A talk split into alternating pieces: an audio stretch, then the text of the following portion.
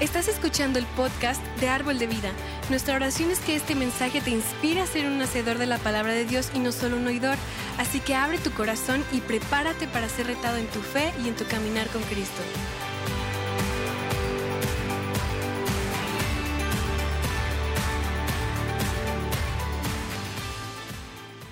noches, familia Árbol. Qué gusto esta noche estar contigo, que te estés conectando para tomar este tiempo y estudiar la palabra de Dios, estudiar las verdades, profundidad, profundizar en todo lo que Dios quiere hablar a tu vida, a nuestra vida y sobre todo que podamos crecer en Él. Es una bendición poder pasar este tiempo contigo, estos minutos y pido que el Espíritu Santo traiga esta palabra a tu corazón, quede arraigada y empiece a trabajar en cada uno de nosotros, abriendo nuestros ojos a lo que la palabra de Dios nos dice. Y bueno, ¿qué te parece si oramos, ponemos en manos de Dios este tiempo? Amado Padre, gracias por este tiempo, este estudio. Te pedimos que tu palabra pueda llegar a nuestros corazones, pueda hablar, pueda transformar, pueda tocar nuestro corazón, pueda abrir nuestros ojos y espíritu de sabiduría y revelación sea para nosotros esta tarde, esta noche. En el nombre de Jesús te damos gracias. Amén y amén. Y bueno, yo quiero empezar esta noche con un versículo que está en Efesios, Efesios 1.3. Y es un versículo que nos habla acerca de algo que ya Dios hizo por nosotros. Es algo a lo cual tú y yo tenemos acceso. Y Efesios 1.3 nos dice que nosotros ya fuimos bendecidos. O sea, Dios ya nos bendijo. Y dice así el versículo, toda la alabanza sea para Dios, el Padre de nuestro Señor Jesucristo, quien nos ha bendecido, y lo voy a poner entre paréntesis, tiempo pasado, con toda clase de bendiciones espirituales en los lugares celestiales, porque estamos unidos a Cristo. Ve aquí, la palabra o la frase clave aquí es quien nos ha bendecido. ¿Qué significa esto? pues que tú y yo hemos ya recibido la bendición, hemos recibido eh, lo, que, lo bueno de parte de Dios para nuestra vida en el momento en que pusimos nuestra fe en Jesús. La gente muchas veces está con la expectativa de que Dios va a hacer, Dios hará, pero acuérdate cómo se presenta Dios en la Biblia. No se presenta Dios como el yo seré o el yo voy a ser. Dios se presenta como el yo soy el Dios presente. Y significa esto entonces que lo que Dios hizo es algo que es vigente y la palabra aquí nos está diciendo que tú y yo hemos sido ya bendecidos con toda bendición espiritual. O sea, que en ti y en mí ya residen las bendiciones de Dios, espirituales y terrenales. Dios ya puso en ti y en mí todo lo que necesitamos. Ya tenemos aquello que Dios, como buen Padre tuyo y mío, quiso darnos para nuestro bien, para, para, tener una vida abundante, una vida plena, una vida llena de paz, llena de gozo, una vida en conexión con Él, ya está en nuestro corazón, ya lo depositó cuando volvimos a nacer. Es algo que ya tenemos, ya estamos bendecidos, ya está hecho porque ya Dios repartió y ya dio Dios las bendiciones. es algo hecho y consumado. Cuando Jesús murió en la cruz, Él rompió toda maldición y nos bendijo con toda bendición espiritual al estar ahora a la diestra del Padre. Entonces, creo que esto nos abre los ojos a algo muy, muy especial, que hemos sido bendecidos. Y hay muchos cristianos, y lo voy a decir con todo el respeto, y, pero que parece que están rogándole a Dios, que están eh, rogándole como, ¿cómo lo puedo decir? Eh, que dudan de que ya son bendecidos y pareciera que están suplicándole a Dios que los bendiga cuando nos está diciendo la palabra que hemos sido bendecidos ya con toda bendición. O sea, que no es necesario decirle y suplicarle a Dios, bendíceme, porque tú ya eres bendito. Desde el momento en que pusimos nuestra fe en Jesús, ya somos benditos, ya tenemos la bendición de Dios.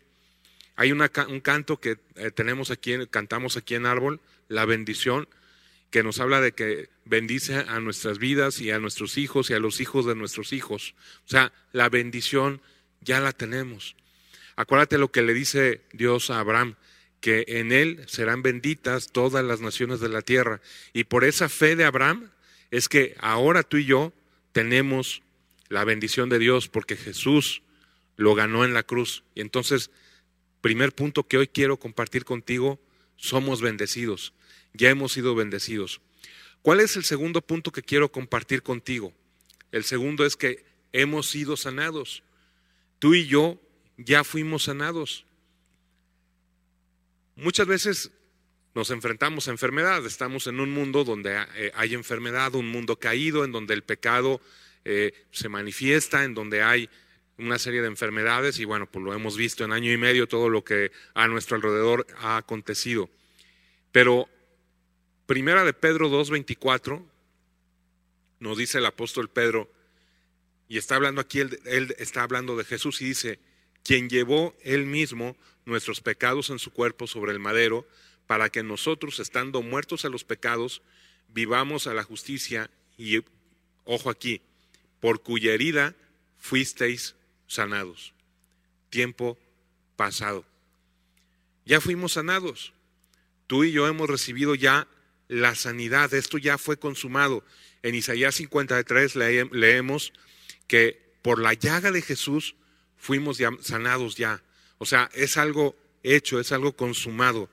Y tal vez la gente puede decir, oye, a ver, pero ahorita yo tengo un diagnóstico, ahorita estoy pasando una enfermedad, ahorita tal vez el médico me dijo que eh, tengo un proceso de cáncer y estoy en quimios o estoy pasando en una eh, situación de, no sé, tantas cosas ¿no? que se pueden presentar. Y es cierto, tal vez nuestro cuerpo está manifestando una enfermedad, pero algo que tenemos que tener presente es que el poder sanador de Jesús está en nosotros, que el mismo poder que resucitó a Jesús de entre los muertos es el mismo poder que reside en ti y en mí, porque es el poder del Espíritu Santo. No hay ninguna enfermedad, ninguna dolencia, ninguna situación que pueda escapar del control de Dios y que Dios no pueda sanar. Él ha depositado un poder sobrenatural en nosotros, que es esa sanidad en nuestro interior. Y entonces nosotros lo que debemos de hacer es decirle a Dios, gracias por la sanidad que me has dado, gracias porque soy sano, gracias porque soy sano de cáncer, soy sano de eh, esta infección, soy sano de esta situación en mis huesos, soy sano de esta hipertensión, soy sano de esta cualquier enfermedad, cualquier diagnóstico que te hayan dado, tú puedes declarar, Señor, gracias porque por tu llaga he sido sanado. Y esa enfermedad, si está residiendo en tu cuerpo, puede ser echada fuera porque el poder sanador, el poder que resucitó a Jesús entre los muertos, ahora reside en ti. Lo único que hay que hacer es que con fe lo podamos nosotros activar, creer, tomar. Este voy a poner un ejemplo. A ver, ¿qué pensarías si ah, vienes conmigo y yo te doy mi Biblia, te la entrego y a los 20 minutos vienes y me dices, oye Valente, este, ¿me prestas tu Biblia? Yo me voy a quedar, oye, ¿cómo? Pues, te la acabo de dar hace 20 minutos, la traes en tu mano. Y pasa lo mismo con Dios. Cuando tú y yo recibimos a Jesús, vino el Espíritu Santo a morar en nosotros y entonces ese poder sanador, esa sanidad que Jesús ganó en la cruz, ahora ya está en ti y en mí. Y cuando nos acercamos a Dios, debemos acercarnos diciéndole gracias, porque yo ya tengo esa sanidad en mi vida. Si yo vengo y le digo a Dios, Señor, sáname, dame de tu sanidad, estoy diciéndole, dame algo que yo ya tengo porque puse mi fe en Jesús. Y entonces estoy actuando con incredulidad. Pero si yo le digo a Dios, gracias por la sanidad que tú me has dado, porque Jesús la ganó en la cruz, porque he sido redimido de la enfermedad, entonces ahí estoy actuando con fe, creyendo que ese poder sanador de Dios ya está actuando en mi favor. Entonces tenemos que creer esto, tenemos que creer, uno, que ya hemos sido bendecidos, dos, que ya hemos sido sanados.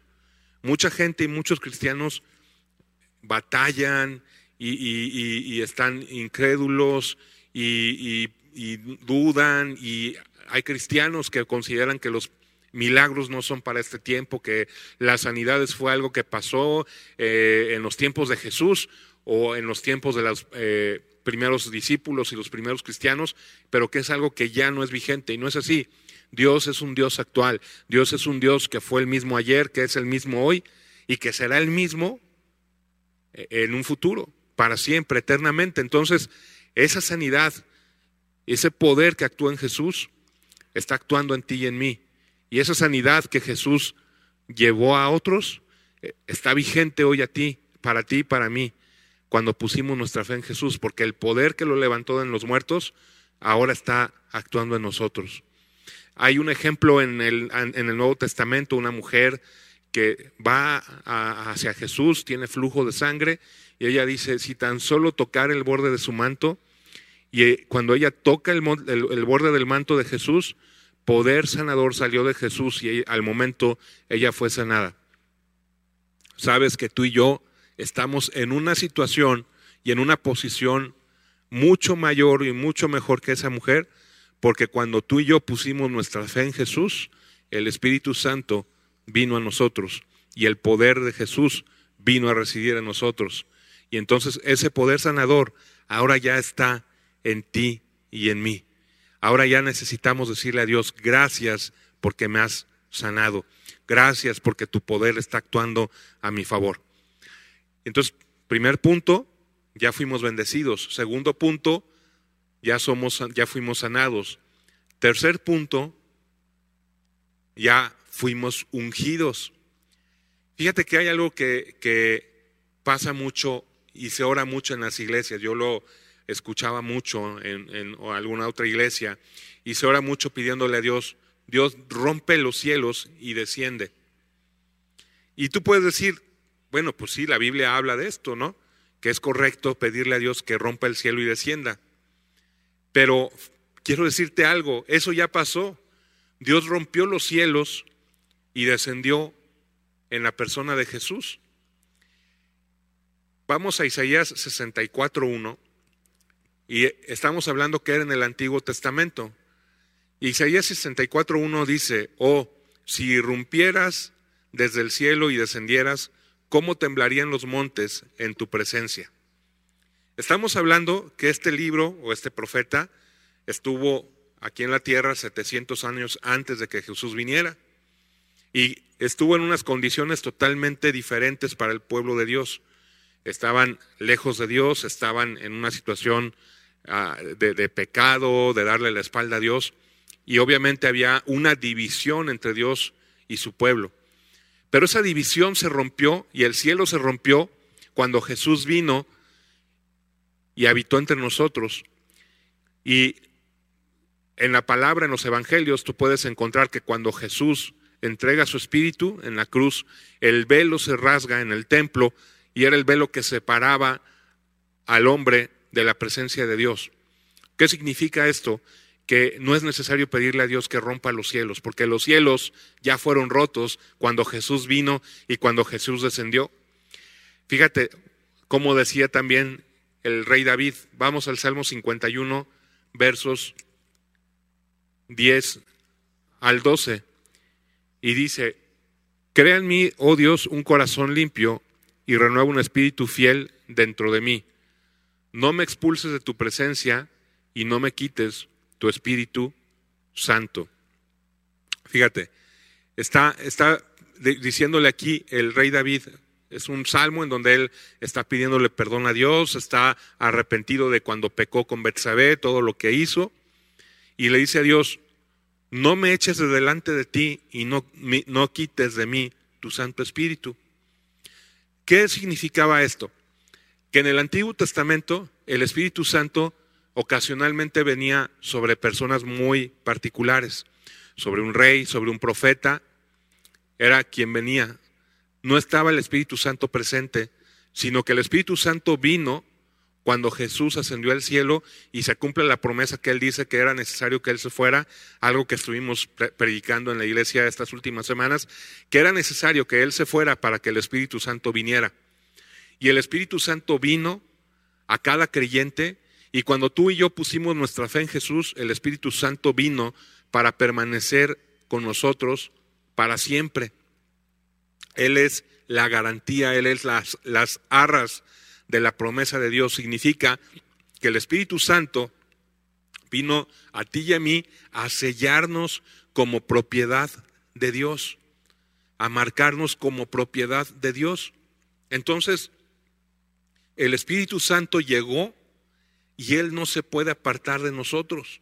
Aquí eh, David estaba hablándole, diciéndole, no quites de mí tu Santo Espíritu, porque hablamos que en el Antiguo Testamento el Espíritu Santo sí iba y venía de una persona.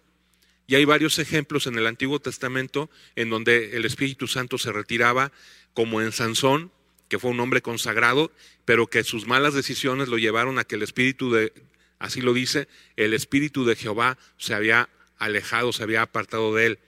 Pero ahora, para nosotros como creyentes, esto no es así.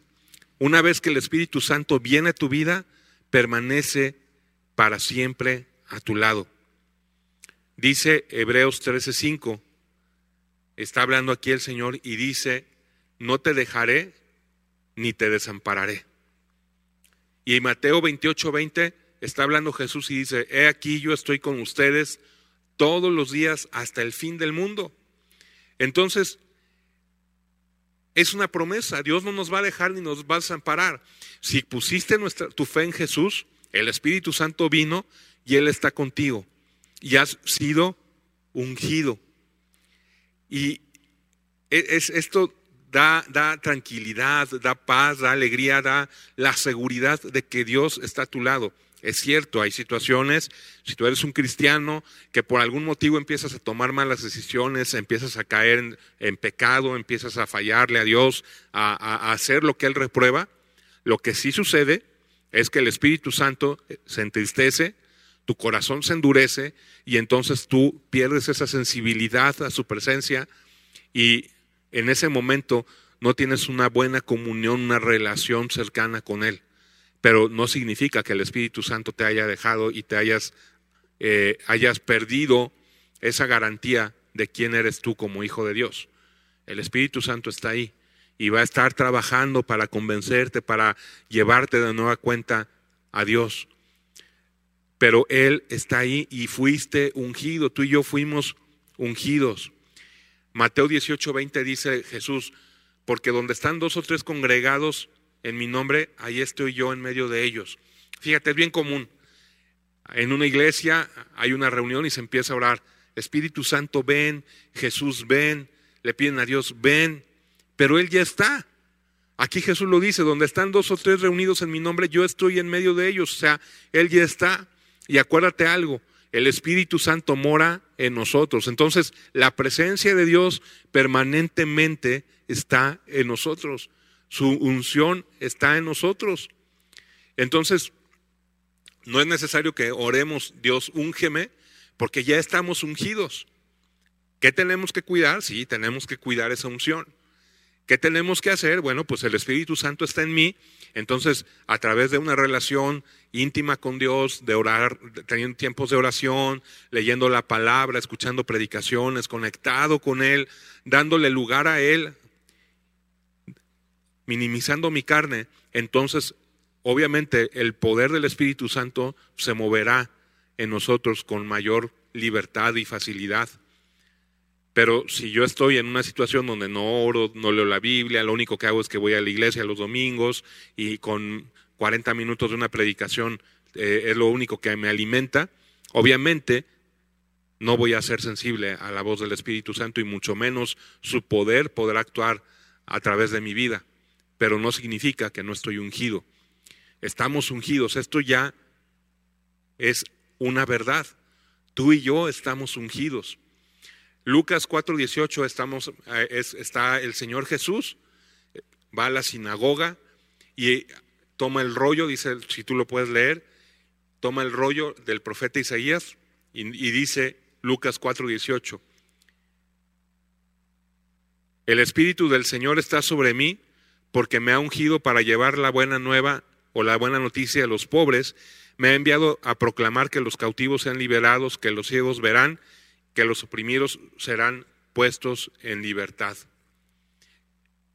El Espíritu de Dios estaba en Jesús, ahora el Espíritu de Dios, ese mismo Espíritu que estaba en Jesús cuando él leyó ese rollo en la sinagoga, está en ti y en mí. Y, es que es bien común, por ejemplo, me, da mucha risa lo que platica o lo que nos dice el autor del estudio, que, cuando él llega a alguna iglesia, a veces antes de predicar lo meten a un cuarto para orar, para pedirle a Dios que lo unja. Y entonces es como decir, vienes a mi iglesia, pero a lo mejor no estás preparado, vamos a orar para que Dios te dé el poder. Y no es así. En realidad, ya estamos ungidos. Dios ya nos dio de su espíritu. Dios ya nos dio lo necesario para hacer lo que tengamos que hacer. Te lo voy a poner así en este ejemplo. ¿Tú crees que sería justo que Dios te pida que hagas algo, pero no te dé lo necesario para hacerlo? Pues no, Dios no es así. Dios, si te va a mandar a hacer algo, te va a dar lo necesario para hacer ese algo. Eh, creo que yo lo he comentado anteriormente. A mí, el hablar en público, el dirigirme a un grupo de personas, yo no lo podía hacer. Era de adolescente era inseguro, muy inseguro, por muchas cuestiones, que, situaciones que me llegó a pasar en, la escuela, cosas que me tocó vivir, y hubo un punto en mi vida en que era, era, era inseguro.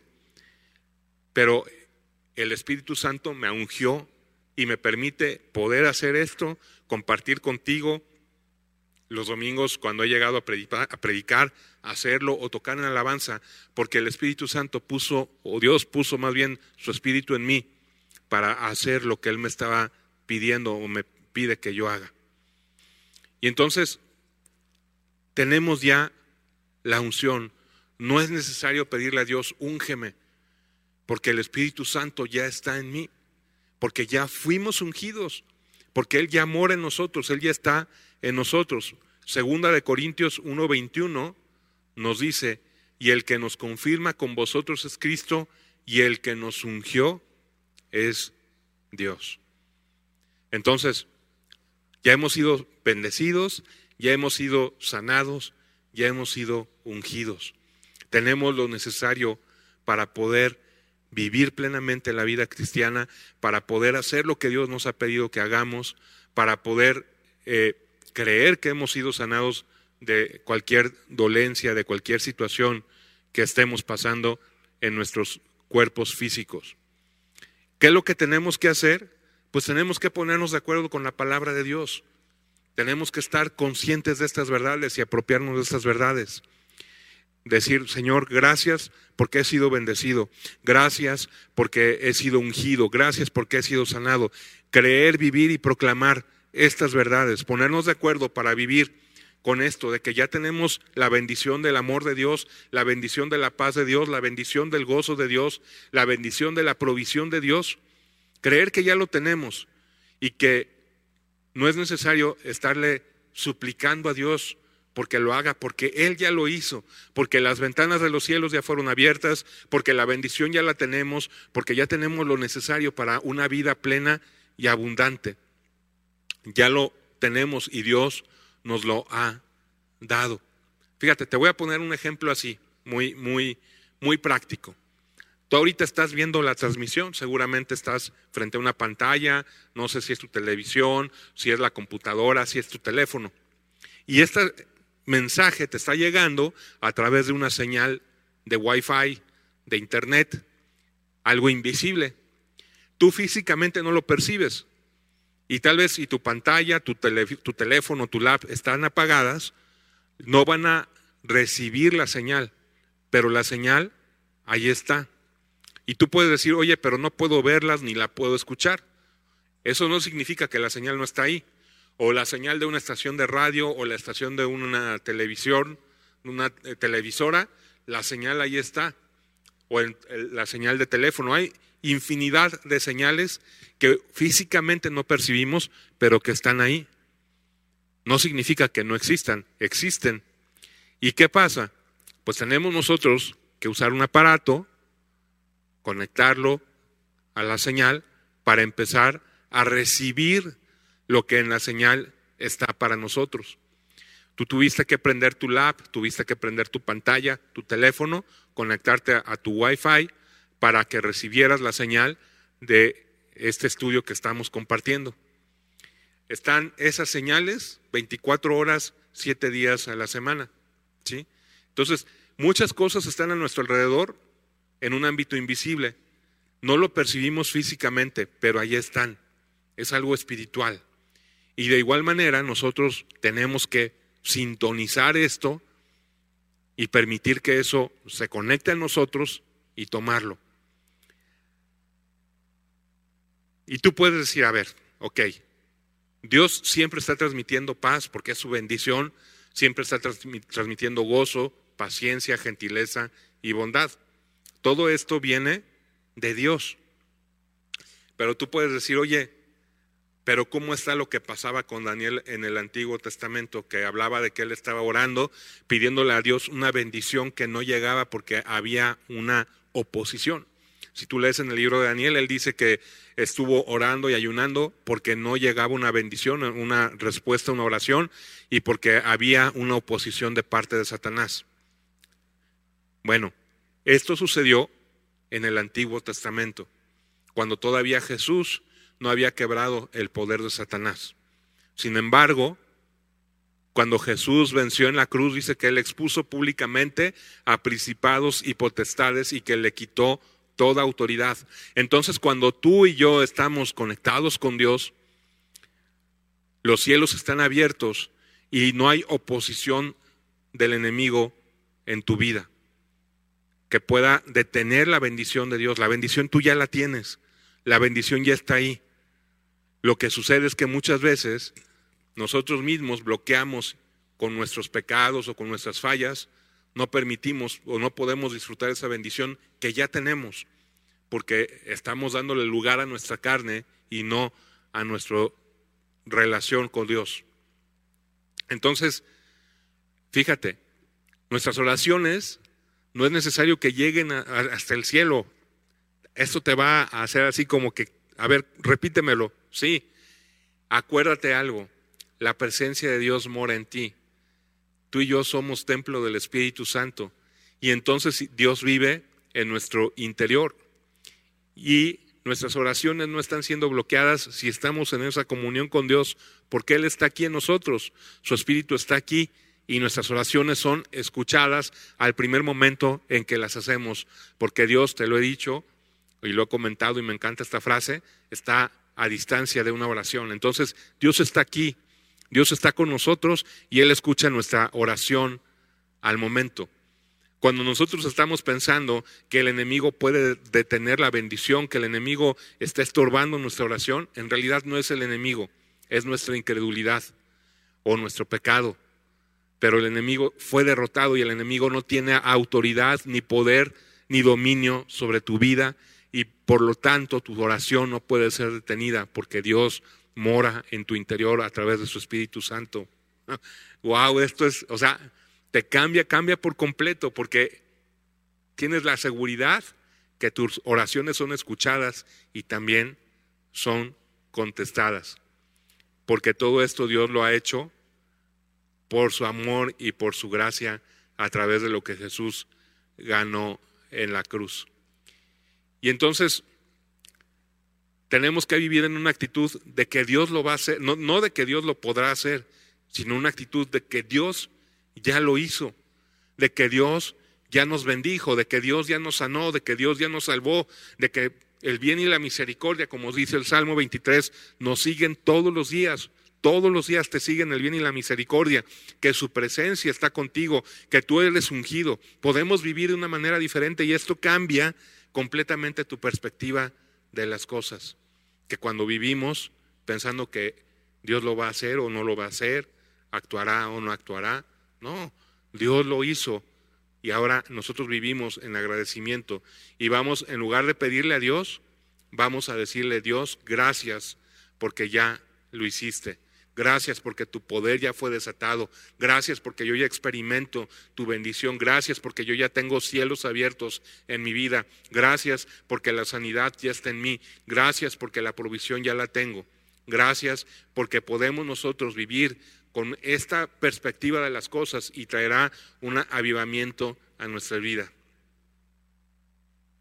Y entonces por eso se llamó eh, eh, este, este estudio Prende y Sintoniza. ¿Por qué? Cuando tú quieres ver un programa, tú no le hablas a la televisora y le dices, a ver, este canal 2, por favor quiero que me pasen ya eh, la jugada porque ya quiero ver mi programa de deportes en la noche. No, el programa ya está en línea, ya está al aire. Lo que tienes que hacer es que tienes que prender tu televisor, sintonizar y empezar a disfrutar el programa. Pero pareciera que para muchos cristianos la televisión no está funcionando y entonces no están conectados con Dios, no está encendido su televisor, su receptor, y siguen ellos pensando que no está ahí la bendición, que no está ahí la sanidad. Entonces, hay cristianos que dicen, Señor, ¿por qué no me has sanado? Señor, ¿por qué no has provisto? Cuando lo que te decía hace un momento, Dios ya proveyó lo necesario, Dios ya sanó, Dios ya te ungió. ¿Sí? A lo mejor esto lleva un tiempo de educarse y de aprenderlo. A mí me, ha costado trabajo, no te voy a decir. Es romper con una manera de pensar de años, es romper con enseñanzas de años, pero cuando empiezas a vivir y a orar de esta manera, tu perspectiva cambia completamente. Tienes el poder de Dios en tu vida, a tu alcance. Tienes la presencia de Dios en tu mano. Lo único que tienes que hacer es cambiar tu mentalidad y en lugar de decirle Dios, úngeme, es gracias Dios porque me has ungido. En lugar de decirle Dios, bendíceme, gracias Dios porque soy bendito. En lugar de decirle a Dios, sáname, gracias Dios porque tu poder sanador está en mí y está actuando en mí. Y entonces lo que necesitamos arreglar es nuestra manera de pensar, de ver todo este tema de Dios y no que Dios sea el que cambie. Necesitamos arreglar nuestro receptor y no el transmisor. El transmisor. Por eso tenemos que aprender y sintonizar. ¿Por qué? Porque Dios ya actuó. Cuando, cuando oramos y le estamos pidiendo a Dios, actúa, hazlo, por favor, y pensamos que eh, haciendo una serie de cosas, le vamos a, doblar la mano a Dios para que haga algo a nuestro favor, estamos en realidad nosotros diciéndole a Dios, no creo que ya lo hiciste, y estamos actuando con incredulidad. Pero cuando oramos y le decimos a Dios, gracias porque ya lo hiciste, gracias porque ya me bendijiste, gracias porque ya me sanaste, gracias porque ya me ungiste, gracias porque ya proveíste, entonces estamos diciéndole a Dios, creo lo que dice en tu palabra, lo tomo, lo vivo, lo disfruto y eso me lleva a una vida plena y abundante. Por eso hay que prender nuestro receptor y conectarnos con la señal de Dios que está en la palabra. Te dejo esta, este, esta reflexión, este estudio. Espero que sea de bendición, que cambie tu perspectiva y que podamos disfrutar de lo que Dios ya hizo. Muchas gracias, te mando un fuerte abrazo. Nos vemos el domingo. Bendiciones.